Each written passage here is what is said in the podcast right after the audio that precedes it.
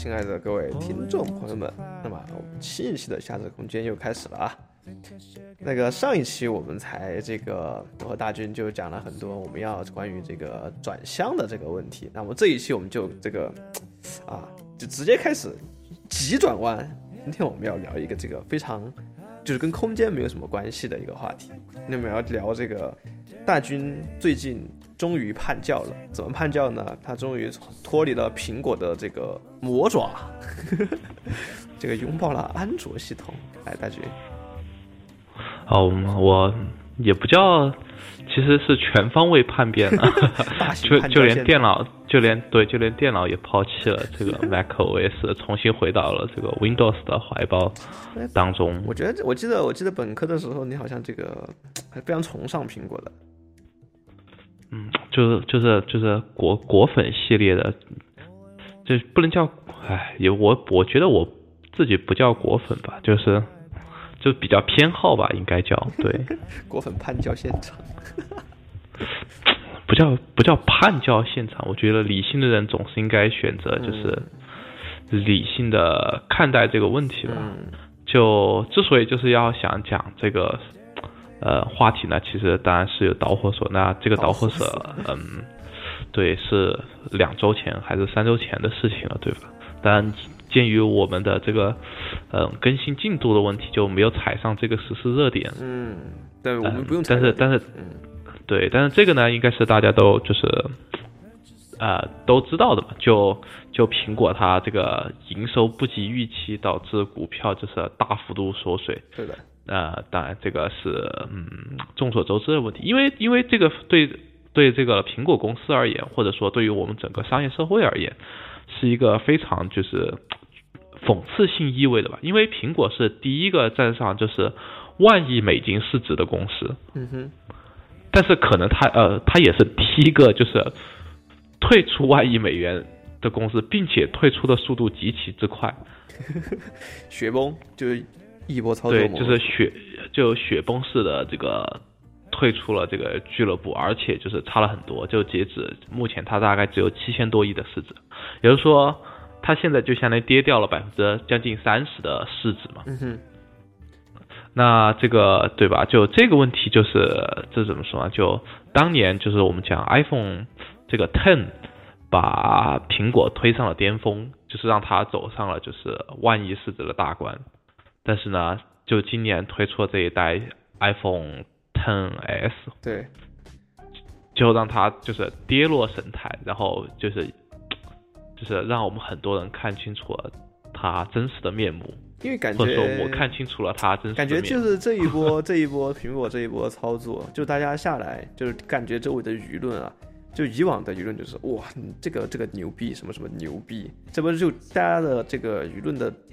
关键词都是性价比，就是哎，这个好像性价比不会太高，哎，这个好像怎么就开始就苹果的东西开始讨论性价比了，就感觉嗯，看苹苹果这一波拿出来的东西没有什么诚意，并没有让大家觉得惊艳到，就可以无视性价比这种东西。没有什么，就其实我是就是就以前觉得啊，就讨论苹果东西不需要讨论性价比，其实我觉得对设计师对整个设计师而言，就是很不 care 性价比这件事情。是的。对吧？你觉得？我觉得我们做设计的时候最讨厌听的就是造价这两个问题，这两个字。就是我就要出这个效果怎么办？对吧？就我就要这个效果，我就要挑十二米，管它你这个要做多少，我就是要挑，不挑不好看。那那你我就是经常讲了嘛，就是我可能就是前百分之九十九只需要花三百块钱，但是但是你为了最后的百分之一，你甚至要可能多花两百块钱，你才能够。就是 achieve 这个百分之百的完美，但是是就是有的时候你愿意为了这百分之一就是花这个钱吗？因为追求完美的人嘛，我觉得设计师是有这个倾向的嘛，但有一大部分就是对设计品质有要求的人也同样怀揣着这个相同的理念，所以说就之前那个苹果产品的这种定价策略也好或者怎么样，就是可以忍受，但是就是当我。为什么现在觉得就是我要反思一个这个问题，是因为我觉得苹果的设计就是越来越不追求完美，而是就是处处都在妥协，不是说那什么变着变着花样的圈你的钱。对对对，就是我我觉得最完美的手机就是 iPhone 5S，就是以及它的 SE，是我目前为止我觉得苹果设计仍然是最好的产品。意思就是说从那就是为一代开始为什么就没有太大的迭代了吗？就从 iPhone 六开始就是全面下坡，面就下坡开我全面下坡的标志是什么？就是摄像头凸起一直不解决。哦。哎，我现在用的小米好像也是摄像头凸起，每次我放上都很痛苦。就是摄像头凸起还好一点，它是凸起了很多，就它一直不解决这个问题，我觉得就是就是一个摆明的，就是就是什么意思呢？就是啊，这个问题要凸起怎么办？你要我做薄，但是呢，我摄像头要是拍照效果好，所以必须要有那么厚，对吧？嗯，那一个手机要变薄，那拍照效果又要好，就是你又想手机薄，又想效果好，然后你还想把摄像头给做掉了，怎么可能嘛？That's impossible，对吧？嗯那我所以说我就没有办法，所以我摄像头就一直要凸起，嗯，但不哎不是平时我好吧？就就是之前慢慢慢慢你可以接受这个问题，对吧？因为它价格毕竟不是贵了那么多啊，你还我还可以自我解释，哎，iOS 系统很好呀，嗯，这个 Retina 的屏幕显示效果不错呀，嗯怎么的呀，怎么的呀，对吧？还可以稍稍觉得，嗯，它的贵出了这么多价格，我还是在购买一种就是 quality 的感觉。对，但是当它涨价已经涨到了九百九十刀，啊不不错了，九百九十九刀的时候，就起步的时候，还留了这个东西在那里啊，我就觉得完全不能忍受。对，就是你们的设计师在干嘛？对，就是就是说你要向我要九百九十九的价格，对吧？嗯 OK，可以，没问题。你总要拿出就是你的这个设计的品质要拿出来，对吧？嗯，那么我觉得你设计品质要拿出来，最简单的问题就是摄像头先搞没了，你还是在那里凸起，就你搞了八呃，你已经搞了六代到这十，已经搞了五代产品的迭代了，你的摄像头还没有还在那里凸起的。感觉他这样对他们来说，感觉像一个死胡同，他们不想再去看了。但是我觉得，就是我为什么我要付出那么多的，就是多那么多的钱，对吧？你就是国产旗舰华为也才五千多人民币，对吧？嗯，对吧？你 iPhone XX 将近贵了将近四千的四千人民币，我多付出了将近一倍的价钱，那我的期望是什么？期望肯定是很我的期望肯定就是你要把对啊，你要把这个问题解决掉啊，但是你还他还是不解决，对所以说我就觉得就越来越不好，而且而且你会有，而且我会觉得他越来越鸡贼，对吧？就就是就是那种既不把想把事情做好，但是呢还想继续骗你买它，就是想着各种花样来骗你买它。就是我依然要承认，就是就是 A 十二芯片肯定是现在移动手机里最强的这个芯片，这个是没有话讲的。嗯但是苹果这个封闭的生态系统，我觉得已经渐渐的阻碍了十二这个芯片的功能的，就是展现，比如说我现在，对，没有办法发挥它的这个，因为到处给它卡壳，就开发者没有办法去做他想做的一些事情。比如说我现在做这个 Web VR 的一些东西。嗯。啊，很多 API Safari 直接来没有，就是很多时候是就是苹果手机是个特例，嗯。就是因为它它为了可能是所谓的就保护就是用户的隐私也好，或者是他出一些其他方面的考虑也好，嗯，就这部分功能它就是没有办法实现。就所以你用安卓就发现就是就是我之前搞的时候就是，哎这个问题怎么解决不了，这个问题怎么解决不了？嗯就比如说我想启动的时候默认开启全屏，嗯，没有不行权限，不是没有权限，是它 iPhone 要求就是你要开启全屏，你必须手动的去按一个按钮才行。哈，就你不能够就是让他访问这个网页的时候直接就开启全屏。哇，那对于交互上其实有很多问题，对，对，就对于我们就是你想给他一种就是沉浸式体验，我当然希望他一打开这个就立刻全屏，吧？对对对而且而且这个关键是就是很多人跟我说，就是你为什么不让他立刻全屏？就很，因为我原来的解决方案就是给你一个按钮，你在他大家都很觉得这个非常的傻，对，因为因为人就是想要就那多的那一步没有意义，就他就想要直接就来就全屏，有这个需对，所以所以说所以说就没有办法解决这个问题。嗯然后然后就你用啊，你换成安卓啊，我瞬间解决这个问题，就是一行代码的事情就。嗯，对对对，所以说，所以说，就我觉得，就他自己的这种，可能是过于高傲了吧。就我觉得，就是这种高傲的身姿，限制了他，就是很多东西，然后所以就导致我越来越偏向它。同时就是相当于就 Mac OS 也是一样的，就 Mac OS 一样认为它是嗯最好的操作系统，无以复加。嗯，但是它这个硬件规格啊，真的是唉，没有办法就，嗯对吧？就嗯就就因为它的这种只有这几种硬件配置，而且只有 AMD 的硬件配置。那对于我们建筑渲染来讲，很多软件它针对 NVIDIA 的这个显卡，它有加速功能。对，对，然后你你用苹果就是没有这个加速功能，你就只有靠 CPU 在那里裸炫，嗯嗯，那个就就显得不是很好，对吧？对所以就没有办法，就对，就只有抛弃它了，嗯，就就所以说就是就是这样的。那么我觉得还有一个就会觉得就是还有一个很核心就是。你拿到的东西跟你的期望不符合，就是你对比安卓来看的话，你如果你拿你拿苹果，你花了九十九刀，然后你拿到东西就是 他没有一直给你惊喜，然后他就一直让人觉得，哎，就还好吧，还好吧，还这样还行吧。对，我觉得我我觉得我觉得这个就是就当年就是乔帮主在时候的产品和这个库克厨子在的产品给我的一个就是最大的一个感受上的一个变化，就是就就是我买 iPhone 五 S 的时候，就是是我第一次就是用 iPhone 手机嘛，当然之前我一直用 Windows Phone 那个更奇怪，但但这是我第一次用 iPhone 是用五 S，那么那个时候感觉确实是就是哎越用越越舒心，越用越觉得好，嗯，就是啊它有这个功能，它帮我想到了，哎我要这个时候我发现哎它有这个设置，我觉得挺好的，就就然后我之后我又换了一个就是 iPhone 七的时候又换了一个，嗯。那那个时候我就开始觉得就开始觉得 awkward，嗯，就就首先是我觉得太大了，我不喜欢那么大的感觉。我室友现在还在用小的，对我我很喜欢就是五 S 的这种小巧，就在手上握握的感觉很安全的感觉。但大小这个是无所谓的，因为我现在用安卓也很大，但这个不是一个问题。问题是它有很多地方让我觉得它不自然，比如说当时跟 iPhone 七一起推出了交互方式，就是它的那个 Touch。嗯哼，呃，我想想，那个叫那个叫什么呢？那个好像不叫 Touch ID，那个应该叫什么呢？我一下忘了。哎，哎，它这个 Touch 一下叫什么呢？就是震动反馈功能，就是你长按那个机身的时候，它会就是机身会震动，嗯然后会出现一种新的交互方式一样，就是就是这个，我一下忘了这个它推出来的这个专有名词叫什么。啊，没事，你继续嗯，anyway，但这种方式，我说实话，我一次都没用过。啊？为什么？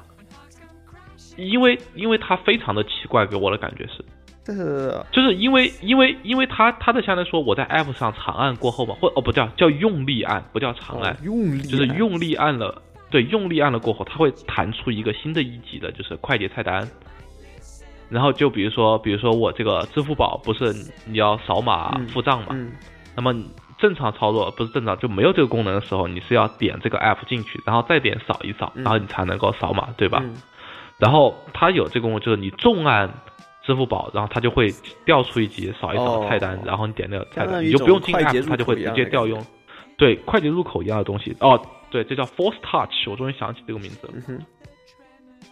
然后 Mac MacBook 上面也更新了这个东西，就是你也可以重按那个你的 Trackpad，嗯然后它会激发一个这样的一个这样的一个现在刺激级的菜单快捷方式嘛，嗯供你嗯。我也从来没用过，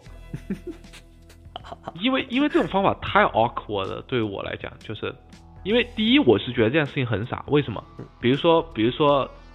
就是我可以把这个快捷菜单直接设置到我的这个，比如说功能，这个叫什么通知栏下面直接拼它，对吧？嗯嗯像比如说现在安卓手机，我就可以直接把这个东西变成一个 widget，然后直接放在那儿对就行了。对。呃，但是我好像最近了解到，就是说苹果上面有一个功能叫做捷径，就有点类似于那个，就是那种快捷入口啊，甚至是一些带一些自己编预设好的一些这种呃功能序列这样的一个功能。OK，那个也挺不错的。啊，对，就就这个其实是他买买的一个公司嘛，就这个捷径，嗯嗯，Shortcuts，、就之前他的那个就是有一个 app 嗯叫做 Workflow，、就是是他就是买这个买下了这个公司嘛，然后相当于说把他的这个功能就全部做进来，成为他一个系统嗯原生的一些嘛。就在 Workflow 刚出来的时候，当然像我这种喜欢捣鼓的人，肯定是已疯经狂探测，就是购入了。对，但是，但但你知道，就是我放弃 Grasshopper 学 Python 的一个主要原因，就是因为我觉得去连这个线太麻烦了，就还不够，就是不够纯粹和直接的状态。对，就是安卓上是也有类似的功能软件的，对吧？就嗯，叫其实都是这种这种工作流程优化的这种软件。嗯，对，但是其实我觉得啊。呃，对于我来讲，至少日常，我觉得其实也是一个锦上添花的事情。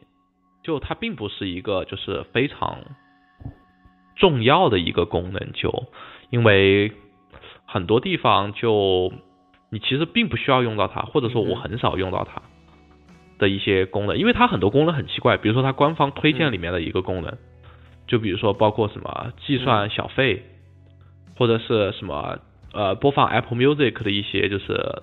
切换今日到今天的歌这种，其实你点开 Apple Music 也也很快，这种做这种事情。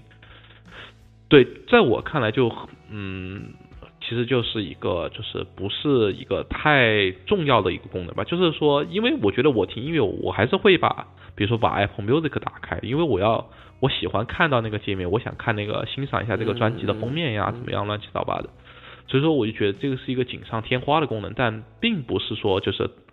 彻底改变了他的这样的一个工作流的现状。其实就说到这个问题，就就一个可以讨论的话题，其实就是说，就你看现在他的一个就是苹果的整个的公司的整个的各种各样的产品线来看待他的问题，对吧？就他的手机端是和安卓阵营是就是相互在对对相互在抗衡，然后他的他的这个。操作系统上，就它的，比如它的个人电脑业务吧，就是和这个 Windows Windows 在相互抗衡。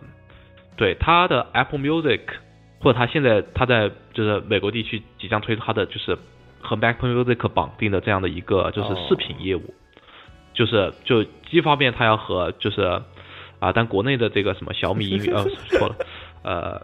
虾米音乐，然后 QQ 音乐这些大佬就不提了。在国外上，他是在和什么潘多拉，然后像对，然后什么 Netflix 这些视频厂商那个，对，在和他们进行视频业务，就是娱乐业务上的抗衡嘛。最后他现在也步入他的这个健康健康领域嘛，他的 Apple Watch 对吧？卖的卖的最好的 Apple Watch，然后可能和一些就是像佳明呀这。这一种就是传统的这种运动或者健身为代表的为代表的这种厂呢，看你看它产品线其实是就是全面全面铺开，其实这是一个就是当初我觉得挺看好的一件事情嘛，因为当初我觉得就是怎么，就是你觉得一个产品好的时候，你就希望它能够方方面面的摄入到你的生活当中来，这样你的每一方面都是好。你喜欢它的那种设计观，然后你就觉得它它它出很多东西，你觉得哎还不错。不是，不仅仅设计观，主要是它的品质的高低，对吧？就是你希望品质好的东西能够全方位的渗入到你的生活中，全方位提高你的生活品质的意思。但你发现，就是当它有一个地方它已经竞争不过别的区域的时候，就你就甚至不希望它进来，哦，就不要进来，就你就不希望它的生态系统这么封闭，你希望它稍微开放一下，能够让我去选择其他的替代品来替代它的某一个零部件，对对对，就比如。就比如说现在的这个手机业务，对吧？我我很感谢这次它定价是九百九十九，因为它如此高的定价，不得不让我去思考我要不要买一台安卓手机。说到底还是因为穷。我我其实我不是很赞成是不是因为穷这件这种说法的，因为我我买这个。就是我我买这台安卓手机的一个很重要的原因，是因为就是我做这个 Web VR 需要有一台安卓的来帮我测试。对，所以说就是我很需要一台这个安卓，对吧？但我我其实我内心是这个对当初买这台手机，是因为我对安卓不抱希望的，就我觉得哎呀，和苹果来讲都不是比不上的嘛，对吧？我其实心里想就是我稍微买一台。配置稍微好一点点的，然后可以让我顺利的帮我完成这个 Web VR 的测试，然后我等下一代这个 iPhone 啊长点教训升点心，对吧？买至少至少不要是这次就是硬件规格吧，你稍微把设计上也提升一下，我买你下一代产品拖到那个时候就行了。结果我千挑万选就选了一个就是折合人民币只有两千四百多的这个小米产品。可以，小米可以的。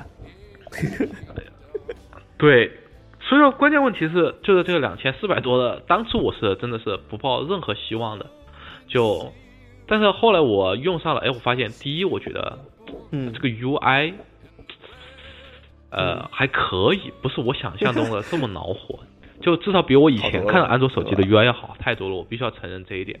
然后呢，我发现它还可以换皮，对吧？就你可以搞各种各样的换换皮这种这种事情，哎，把这个图标改成圆的呀，然后这些默认图标可以改成其他的长相啊，哎，我就对我就很喜欢搞这种事情。这个是因为 iOS 自从 iOS 七过后，它的那个图标长相就一直那样，它有规范嘛。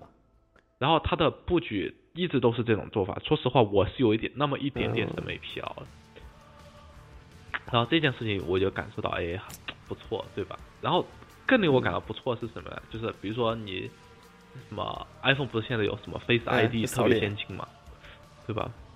对我这个也有扫脸啊，华为也有。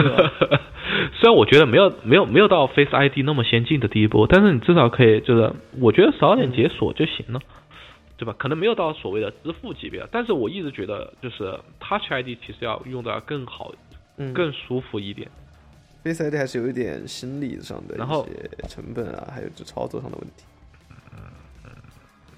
对，嗯，反正我一直觉得 Touch ID 其实就蛮好的，我觉得屏下指纹其实是就是最好的解决方案。但但 anyway 吧，然后然后这个问题解决了过后，就我觉得哎，整个都不错。然后再加上这个机器它有一百二十八 GB 的容量，我好久感慨，我都没有用过一百二十八 GB 的手机。你之前苹果都是多少的？然后。我我我苹果只有六十四多少三十就是三十二 GB 吧，对吧？入门对，就入门级。对，就就这个就就对吧？啊，什么软件主要是现在现在的很多 App 就动不动就很大。其实我觉得 App 大不大这个照片问题倒是不是一个很重要。最重要是我喜欢捣鼓，对吧？就我想装一些东西，比如说我自己，我想测试一下这个东西，我我想放一下，我就可以把它就是搞进去，然后我可以各种各样的捣鼓它。那么，那么我知道很多很多和我之前的一样人，马上就要站出来反驳了，就是我们不需要捣鼓，我们不想不想什么实验精神，我们就想有一个安全舒适的什么这样的一个隐私得到保护的这样的一个软件环境。对吧？得了得得了得之类的话题。那么其实我觉得，就我的刚开始我也非常担心这个问题啊。我想安卓，哎呀，我安装这个软件会不会被监听啊？这个又要有权限，这个又要怎么样？这个要怎么样？但我其实觉得，就现在，你只要不要去乱，就是下载那些乱七八糟的软件，然后我反正都是从 Google Play 上下载软件嘛，要不就是我去开发这个软件的公司的官网上直接下载嘛。那本质上和我现在用 Windows 是一个道理啊，就是说我对我自己的，而且可以管理权限嘛。对，就是我对我自己的安全负责。那么只要只要只要它不是这样的一个呃，就是它在核心上有嗯嗯漏洞，那么我对我自己的安全负责，只要我自己扛责，那我就是没问题的。那当然，苹果用户会说啊，我自己连我自己的安全都不想负责，我就想 carefree，那没问题。我觉得这是这是没问题，但是我觉得从目前看来讲，就是最初我担心的什么安卓会什么会有病毒呀，会会隐私被什么泄露呀，或者会那种什么霸霸王软件到处监听你的那个嗯权限呀，我觉得这些都不是问题，在我的这三四个月的使用过程当中吧，就就我发现都不是一个问题，就。那么我一下就对这个。安卓阵营就是对苹果这个高价产生了极大的排斥。就回到我刚才刚才就是第一个观点嘛，就是说你原来高价我买账，为什么？就哪怕你只比安卓手机多了百分之一的那一点好，就比如说你把摄像头全部做进去了，或者你不要搞刘海屏，我你就是一个真全面屏，我都觉得都认，对我都认账，就。就你你的这种就是贵那么多，我是行的，因为你我愿意为了你这百分之一的做好而付高价钱。但是我发现就是就是现在的 iPhone 目前的状态，并没有比我手上这个折合人民币只有两千多块钱的手机好出那六千块的价值，就是你没有超过你的期望，所以说，或者说他根本就没有满足到我的期望，就是我对设计品质的期望，他完全没有满足就。所以说，所以说这样一下子就是断从我从原来的这种无脑的这种追求品质，一下就开始讨论它的性价比问题了。因为，因为，因为当你发现就是就是它可能这个 quality 设计品质没有达到你所希望的这种完美的境界的时候，那么它一下就变得不完美。那你不完美了，那瞬间就会开始讨论性价比的问题。所以说，我觉得这是他一个这个战线全面崩溃的一个，就是一个核心点。我觉得是个核心，一个对一个核心的一个核心的问题。因为因为在友商的衬托下，它显得它太不创新了。因为苹果标榜的设计品质和创新，在友商的衬托下，它这两个显得就显得很苍白，对吧？就比如说我们国内，我现在觉得就挺好的呀。人家小米有自己的全面屏方啊，对吧？现在我们很看不起的这个。比如说一些欧厂、OPPO 和这个还有一个，对，别人都拿出了就是自己的很多，对，就开始搞原创。我说实话，我对于这个 Next 是出自于这个他之手是表示一个很大的惊讶的，就是就是这种这种方案的出现，我是表示很惊讶，因为第一肯定是大家都有往高端品牌这个冲击的愿望。但是最重要的是，我觉得是大家都意识到了现在做不行，就是我要对我要想办法来解决它，或者你说它是一种夸张的创新也好，我觉得这是这是很重要的一件事情。因为比如说你看网上他们刚出来的时候，比如说这个什么滑盖式的这种全面屏或那个弹出式的那个全面屏，对吧？啊网。呃，对，那那个双面皮就更夸张了嘛，对吧？但之前网上就会说啊，这种是什么？就是什么？就是想圈钱，然后什么做了无谓的创新，什么什么什么乱七八糟的。无谓的创新，我觉得并不是这样。就对，因为对，比如说我们做建筑设计的很多方案，你看起来很夸张，对吧？就是我们可能看起来很夸张，很夸张，但是他第一个做出来很夸张，但很很有可能他就是下一个潮流，对的开端，嗯。往往往往就是这种跨时代的这种经典设计，都是在十个非常非常夸张的设计里面唯一活下来的，唯一活下来的那一个设计，对吧？它成为那个时代主流。但是如果你没有这同时期这十个乱七八糟的这种和主流格格不入或者是相差甚远的设计，那么永远不会有下一代的开创性设计的存在。所以说，就是当苹果拿出它的这个，对，它当时拿出十的时候，对，都在 X 的时候，然后所有的国内厂商开始抄，对 X，对，都开始抄这个全面屏、这个刘海屏的设计，都开始抄这个 Face ID。但是，就是就我们我们经常讲的从抄到抄，对吧？就从抄袭到超越，真的就在一年时间内就发生了。就是这种蜕变的开始，就但是所以说，当你其他的这种安卓阵营已经开始就是不再满足于刘海屏方案的时候，你的这个 X 啊不错，不好意思，应该叫 iPhone 10s，还是就是原汁原味的设计拿出来时候，就是没有办法满足众人对它的期待了。其实 Mac OS 也是同样的道理，就整个 MacBook，我其实不是很满足它现在的这样设计的。就是它和这个刚刚我们提到这个 Force Touch 有一个很一样的问题，就是就是你会觉得它加入这个功能是为了涨价而加，就有一种为了加而加，为了就是就它的它的这个 Touch Bar 对吧？你惊不惊艳？官网上的宣传叫做叫做 The A Genius of Touch，就是什么？对这种天才一般的。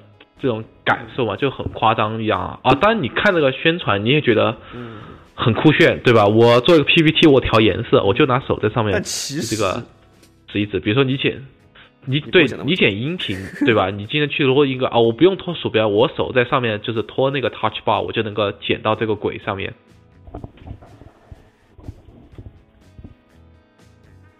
但是就是你实际用的时候，你发现就是屁用没有。就是，我觉得不符合你的习惯，不仅仅是不符合我的习惯，而且就是非常的不舒适。就如果因为我当时就是觉得，如果他真的想让我用的爽的话，他不应该把 Touch Bar 放在原来就是就是 Function 键的那一排，他他把它移到底部来，或者侧边都要好一些。呃，或者侧边对也要好一些。就它放的那个位置实在太奇怪了，就是你根就是用起来会觉得非常的不自然、不舒适。如果他比如他把它放到这个 Touch Bar 的上面、下面也好，或者整个侧面栏也好，我来转，然后你保留整个键盘的这个 Function Key，嗯嗯，或者是怎么样也好，我觉得是比现在这个方案要更加的，就是合适的。就你想，就是我们。就是，嗯，你做设计的时候，我们要用 PS，我们要做 PPT，你要剪音频，也要剪视频，对吧？其实我们生活中有很多地方需要用到这个 Touch Bar 的，但是根据我和我采访我所有认识的同学，还有这些朋友也好，就是，呃，没有人用 Touch Bar 做这些事情。我是觉得他这个事情他的这个初衷很好，因为因为这个它是一种全新的交互方式。而且确实很好。想替代功能键嘛，而且想要把这个，就是你在用各种不同软件的这种情境给给给给分门别类的用起来，因为你不同软件你的这个状态你用的情境不同嘛，这样你的个这个使用的这种过程会更加符合那个情境一点。但是但是它的我觉得难点也是在这里，因为太过于情境化。比如说我做视频，我的那些键我肯定是想要一些就是我很常用的这些，我有一些预设功能的这样一些东西。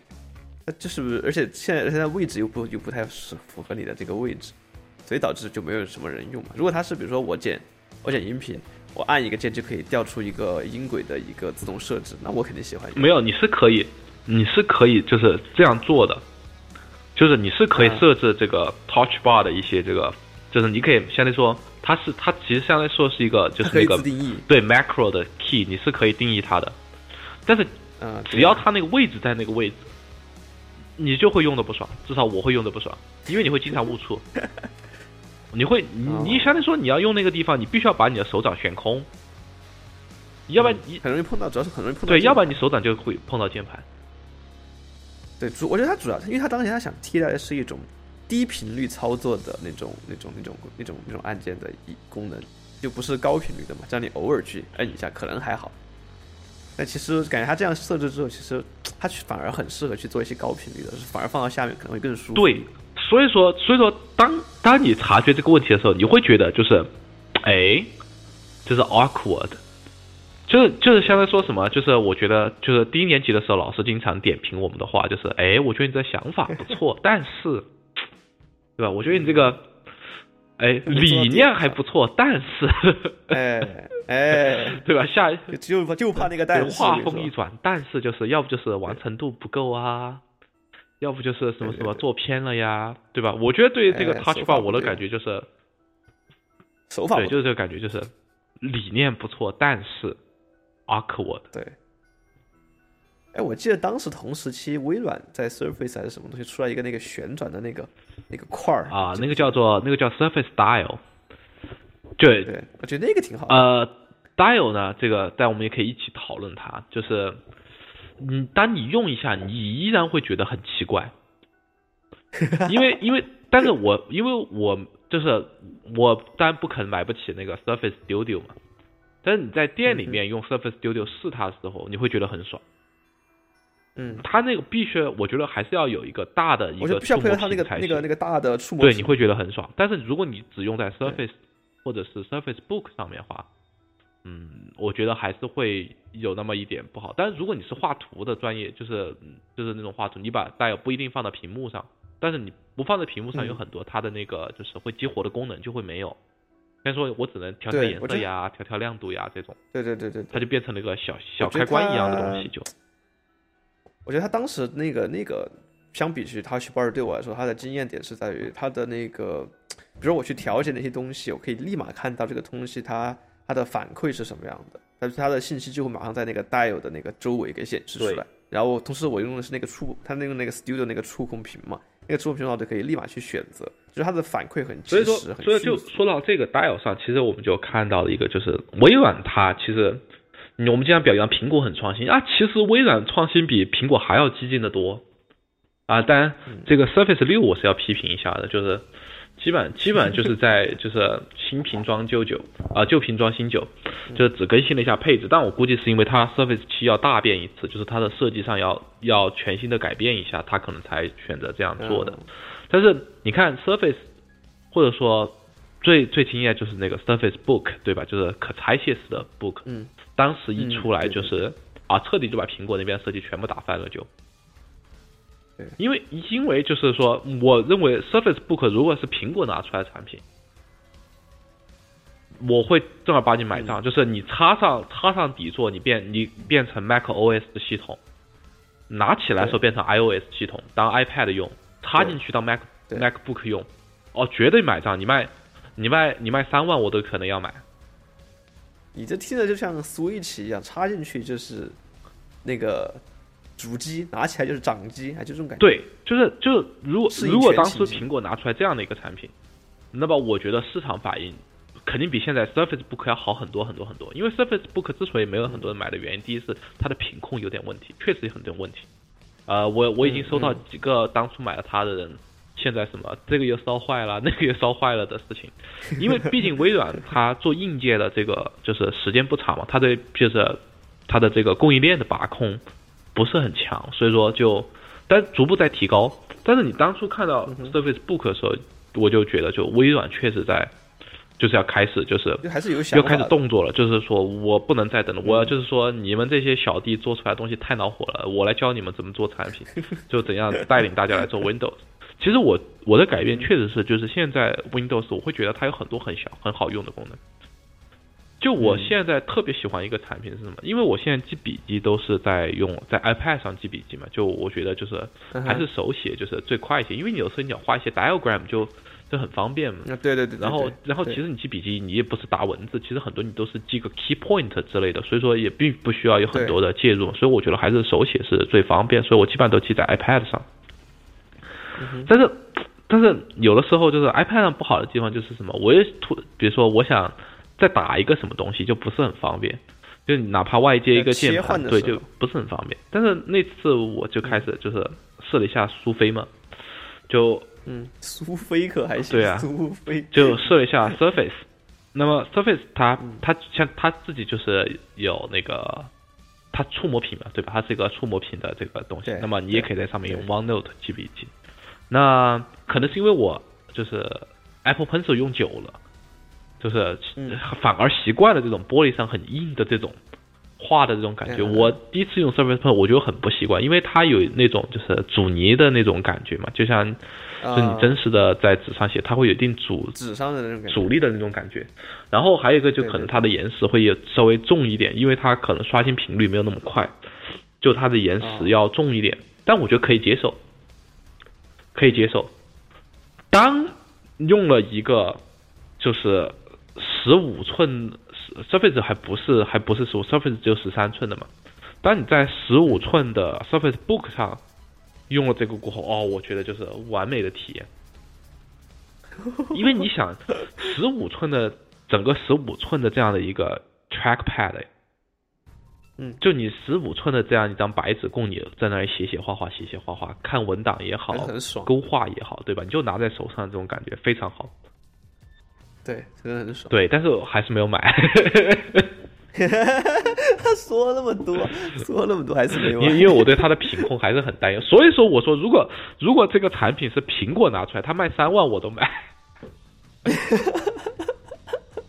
哎，看家家都有自己的痛啊。对，所以说，但是但是为什么？就是你看到，就是你看到别人家的好啊，就是争其不幸啊，不哀其不幸，怒其不争，就是这种感觉。就就你苹果你自己。不发力，你看，你看别人家在干嘛，你自己在干嘛？对，还有关，我觉得关键还是就是这些让我们觉得闪光点，其实它都抓住了这种在交互上很打动人的地方，也会让你觉得很舒服的地方。关键问题上是，现在别的厂商就是都在抓交互，就是它有更多像微软，它因为它自己生产所谓的生产力鼻祖嘛。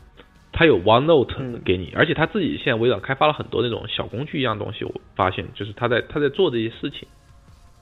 嗯，呃，所以说它的这种就是软硬协同也在逐步的提升上来，而且你发现它的软硬协同很多都是生产力的提升。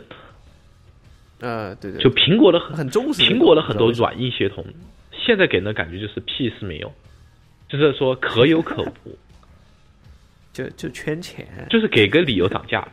就它现在很很多时候，你觉得它的硬件提升也好，还是它的软件提升也好，你给我的感觉是给个理由涨价。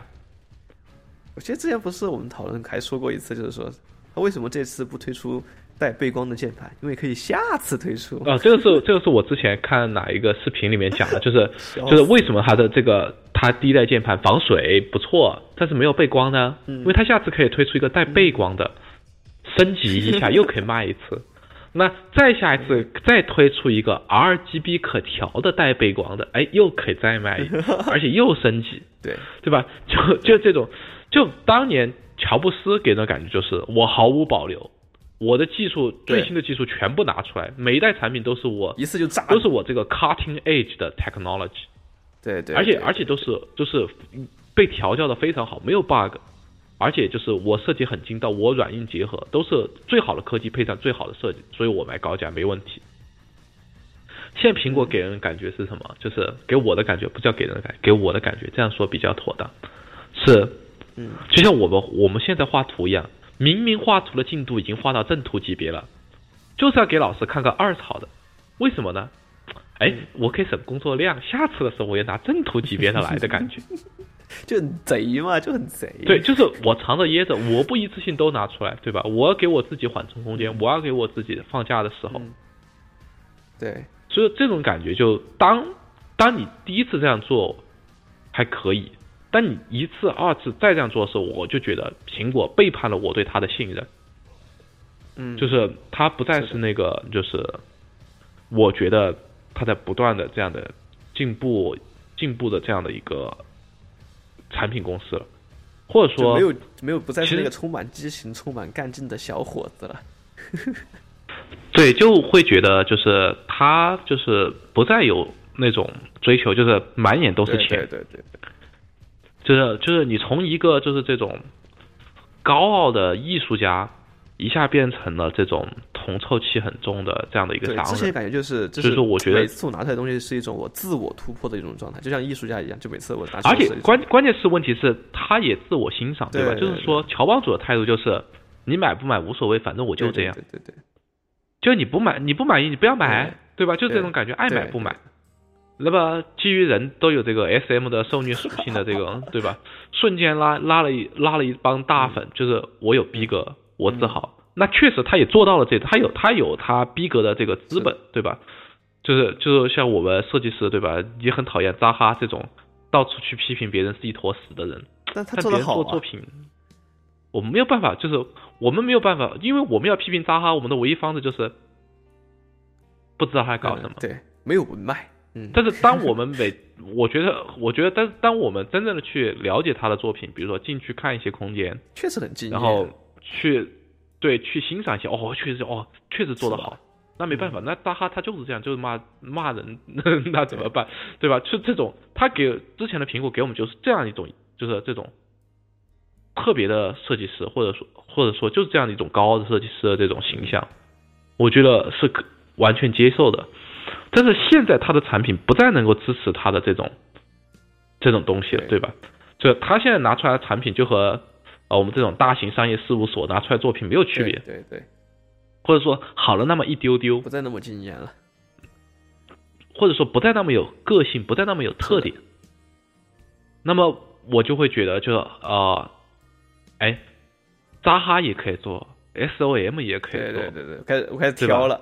Gensler 也可以做，或者说我们这个中国建筑设计院也可以做，对吧哎我们？找个性价比最高的。而且我还要当爸爸，对吧？我我为什么我不当爸爸？所以说，就一下就就变化了。所以我觉得他这次雪崩，我觉得是一个开始。就是如果他不再改，如果他下，我其实觉得他实际上手上是积累了很多技术的，只是他就藏着也不想一次性全部释放出来，他就想这种就是很鸡贼的，慢慢慢慢慢慢慢弄。想要玩，就要凉。所以说我对，但是。但是我觉得，如果他下一次他能够拿出来，把他把他现在积累技术释放啊，如果他很鸡贼，我求他释放个百分之八十、百分之九十出来，那么我觉得他的标杆行业还是能够一下拉回来的。只是我只是看他愿不愿意。而且我是觉得像像他现在这个位置哈，其实其实所有人都盯着他，然后他必须要去啃那种比较难啃的那种地方，才能达到我们现有的一种预期。所以其实对于这种对他来说，其实也是比较难的一件事情。我觉得其实现在这个在盯着他的眼光已经渐渐的消散了，是稍没有没有之前时的时候那么多了。对，不，一没有那么多。你看现在关注点，因为自从我觉得自从这个 Next 和这个 Mix 的这个全面屏方案开始出现过后，就是苹果的耀眼就不再那么耀眼。至少我觉得在中国人的眼里，它不再那么耀眼。因为因为因为它就是当初为什么这个产品出来的时候，因为刘海屏这个难啃的骨头，就是我需要一个前置摄像头这件事情。解决它的这件事情，其实我们这解抛出这个解决方案的应该是苹果，对对吧？应该是我提出了全面屏，然后我再提出一个新的东西，我来解决它。但结果结果却是其他人抛出来了这个方案。那么自打开始过后，这个潮流风向就开始变了，你发现没？现在又开始折叠屏的手机了，对对对对啊，又开始这个穿穿孔屏的手 穿穿孔屏的手机全面爆发。其实这种挺好的。为为什么为什么这样开始爆发？因为其所有的厂商都发现了，就是苹果不再是那个永远领跑的人，就是说我大家都发现了有超车的可能性了，所以大家都开始想超车了，对吧？比如说拍照标杆华为，我觉得华为这一波其实反向充电是骚操作，啊，他的对吧？所以说就是比如说反向超电这种，就其实都无无用的嘛，那就是噱头，就。对，就是噱头无用。但是你说有没有意思？我觉得有意思，至少比 iPhone X S 整个发布会上我都要睡着了，真的是。就就就就就先是苹果发布会完，然后华为和华为发布会出来，然后所有的舆论就是华为这次比苹果有诚意多了，全都是这个状态。不是，你知你知道我当初你当初我当时就是看着发布会的时候，我我第一。我就知道，我心里面就知道大事不妙的一个事情是什么，你知道吗？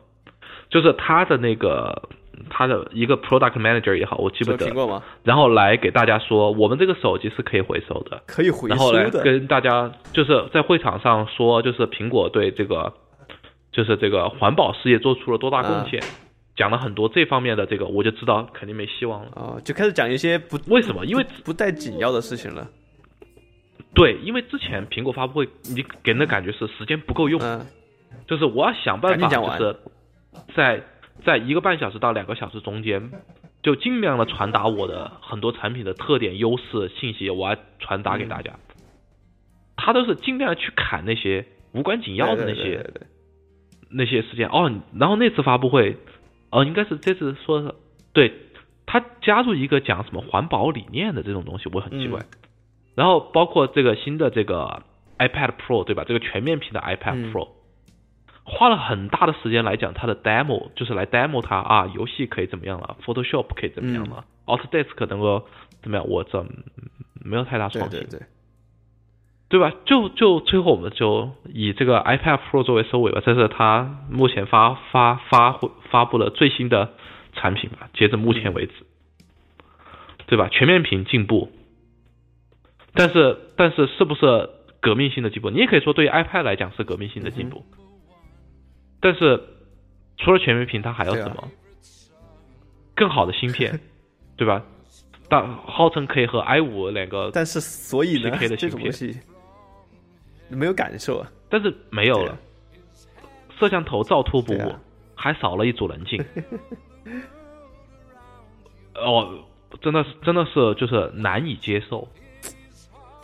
就是就是我能够能够为它优化的 iOS 系统没有，照样屎一般的文件管理。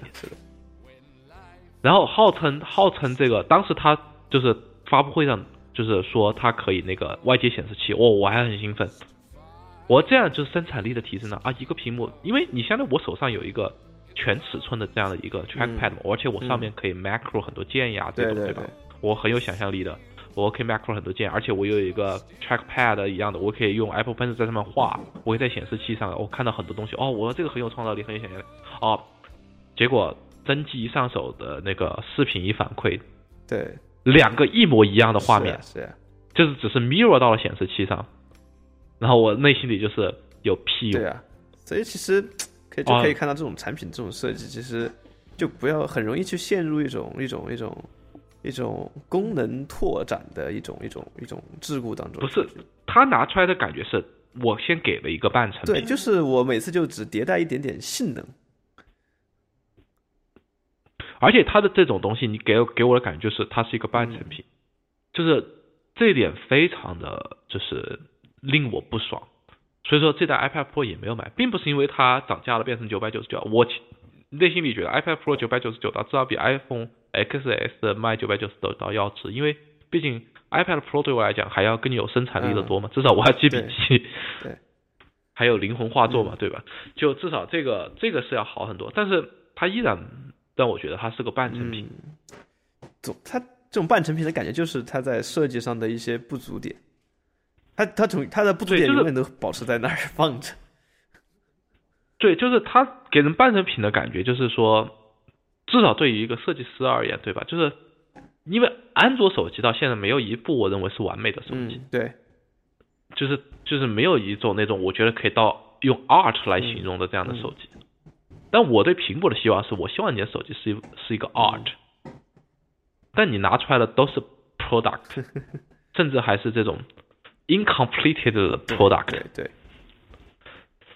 那那就那就没有办法了，我就只有把它和安卓同仁们一起比较了，对吧？然后我得出来结论是吧？啊，完全没有性价比。是的，所以这就是我们大军这个叛教的心路历程。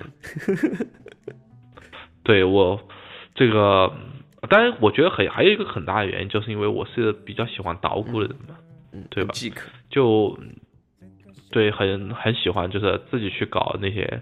小东西啊，装在上面啊，然后可以把这个性能给它发挥出来嘛。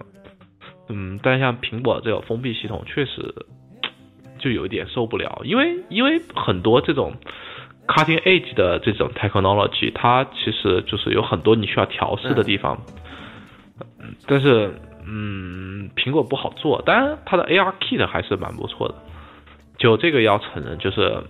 嗯，苹果的就是在软件储备上的这种开发功力上还依然相当有优势，但是因为因为因为但是 Google 不是它也开始推出了它自己的 Flutter 架构，然后它的这个下一代安卓的这个叫做安卓系统的继承者嘛，就这个叫做 Fusca 还是 Fusco，哎呀我这个名字都不不好讲了，对，这个是它的下一代继承者，它也在开发当中来，所以说就是。它的整个交互到底是什么样的？其实我是蛮期待的，因为苹果的这个 iOS 这个，哎呀，真的是不行了。就这个文件系统不解决，我真的觉得很很难以接受。对，哦，对，就是这样。因为，但是我很期待，就是说他把他就是他储备的这些技术拿出来的时候会是怎么样子？因为我我相信他是藏着掖着的。你相信？对，说不定就是。就是如果他全部拿出来的那一天，我觉得哦，又返回到了这个 art 的阶段，对吧？我一下又从果黑又变回果粉了，是的，善变的男人。对对对对对，嗯，就是我们是追求完美的人生的设计师都是如此的善变。那行，那我们这这一期感觉时间也差不多，今天感觉聊了很多对于苹果啊，它的产品、它的交互啊，更多是就是说大军啊如何。对他的吐槽和抱怨，吐槽和抱怨也给我们分析了很多，他当时是怎么想的？不知道这个听众朋友们听了之后，呀有没有这个感同身受，或者有不同的意见啊？都可以在评论区或者回复区都给我们留言。那么这一期的下载空间我们就到这里，感谢大家收听，我们下期再见，拜拜。好，拜拜。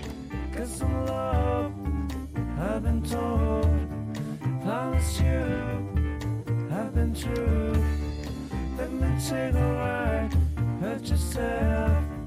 Want some help, help myself.